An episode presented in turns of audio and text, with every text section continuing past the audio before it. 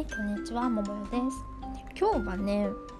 2対8の法則ってまあよく聞く話なんですけどなんかそれについてねちょっと思いつくっていうかまあちょっと思ったことがあるんでちょっと話そうかなと思うんですけどなんか私ね結構なんだっけ ADHD だっけなんか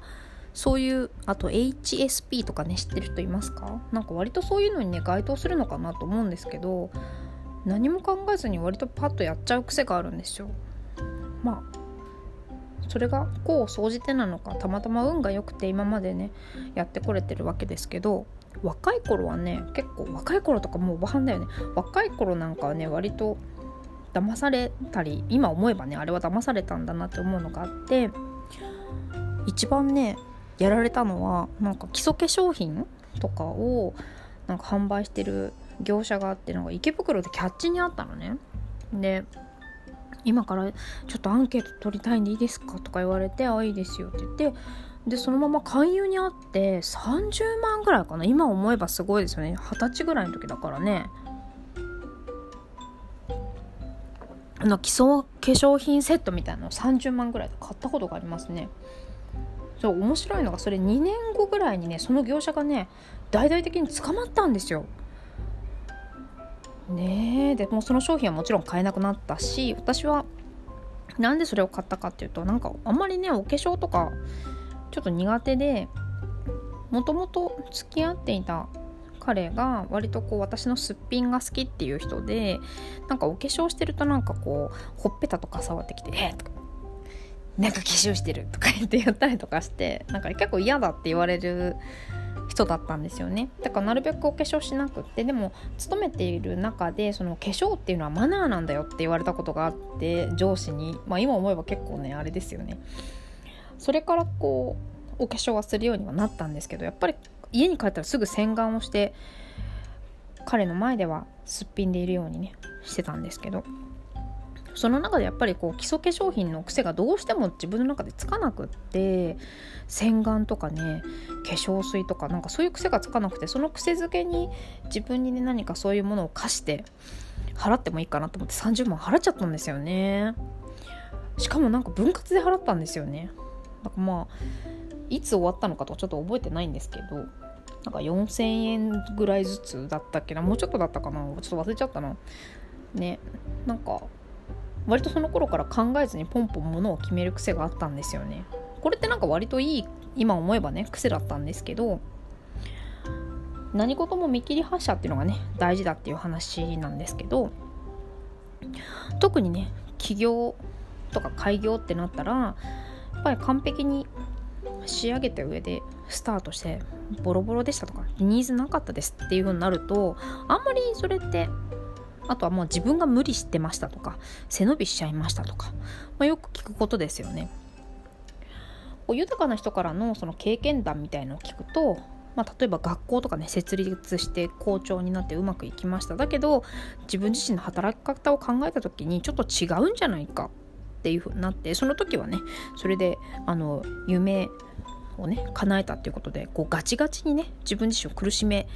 苦しめてたのかわからないですけど、まあ、喜びの中でかもしれないですけどやっていく中で背伸びをしてやっていく中ではと気づいてあれ？なんかこれって違うんじゃない？と思ってそれを全部手放すとかね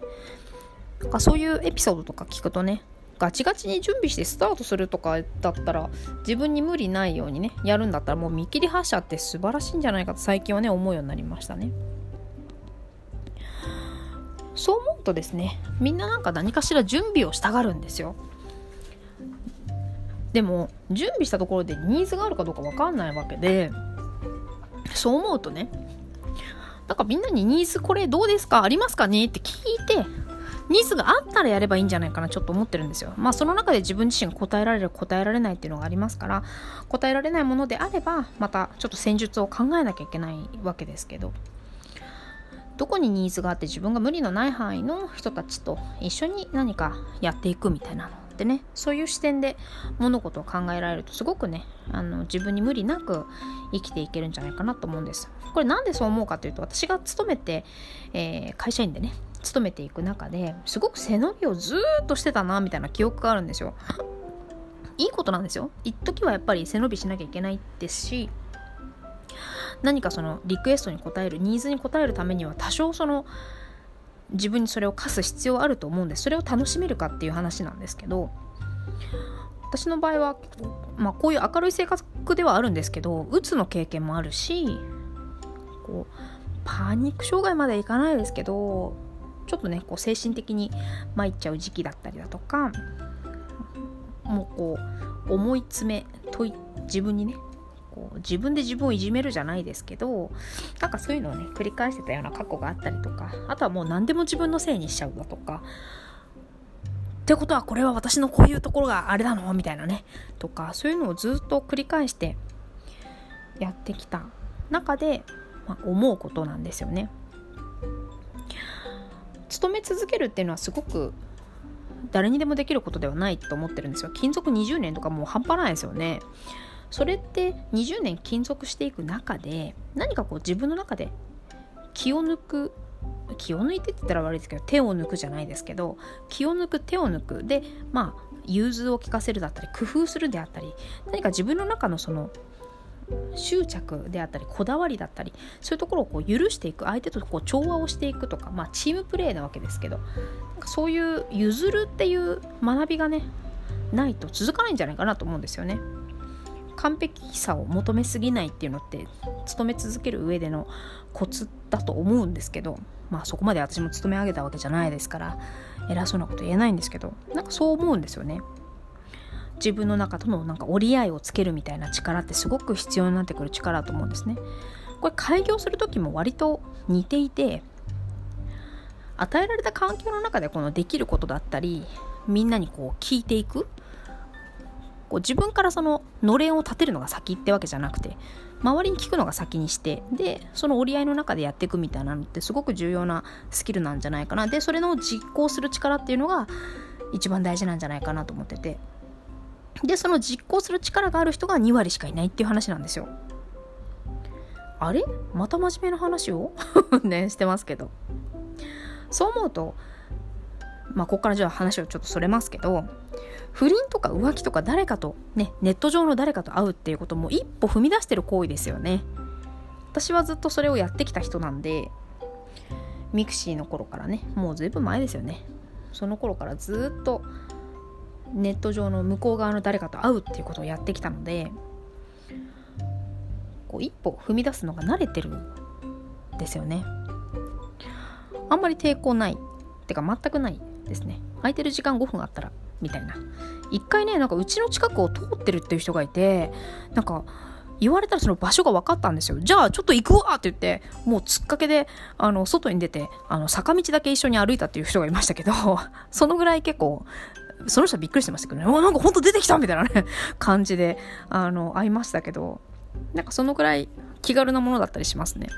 一歩一回踏み出すともう簡単に踏み出せたりするので、ぜひね、みんなも皆さんもなんかそういうね癖がない人はぜひぜひそういう癖をねどんどんつけていったらいいんじゃないかなと思いますよくね何かこう知らない人危ないんじゃないかとかまあちっちゃい頃ね知らない人についていくななんていう言葉が、よく聞いたからそれも余計根付いてるのかもしれませんけどそこまでね悪い人っていないんですよ。誠実に返答してくれる人とかであんまり悪い人っていないんで本当に自分勝手なねことを言う人とか、まあ、そういう人はちょっと危ないですけど割とねいい人真面目な人多いです。ネットの世界もね。一部でね誹謗中傷とかいろんなこと言われてますけどそれってネット上のネットの向こう側の人と会ったことない人とかがほとんどだと思うんですよね。会ったことがある人とかだったらそんな風な書き込みもしないと思うんですよね。なんかこうネットの世界についての認識がちょっと違うのかななんて思ってます。私はいつも向こう側に誰かいるっていう意識であの書いてるのでちょっとそういう人たちと違うかなって思っちゃったりしてますね。何でもいいんですよ。なんかこう別にあなたはできないって言ってるわけじゃないんですけどいかに自分がいつも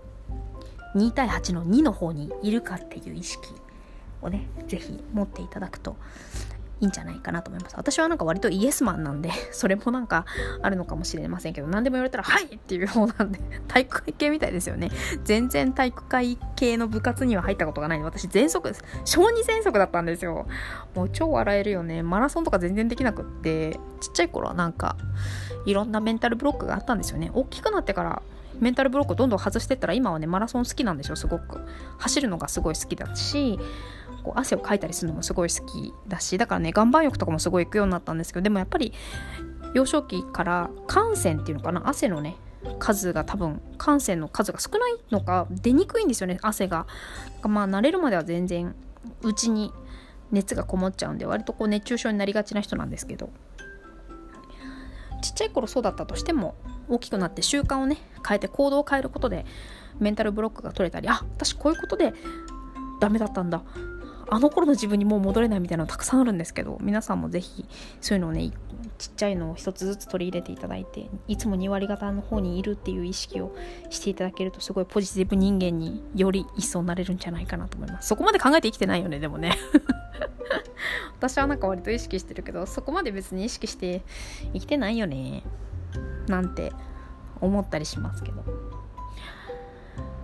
わけで今日はちょっと短いですけどなんか思いついたんでちょっと話をしてみました。どうですか私のこの音声。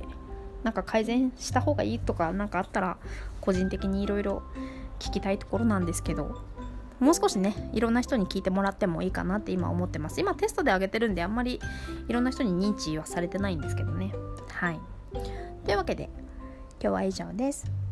聞いてくださってありがとうございました。またね。ありがとうね。またね。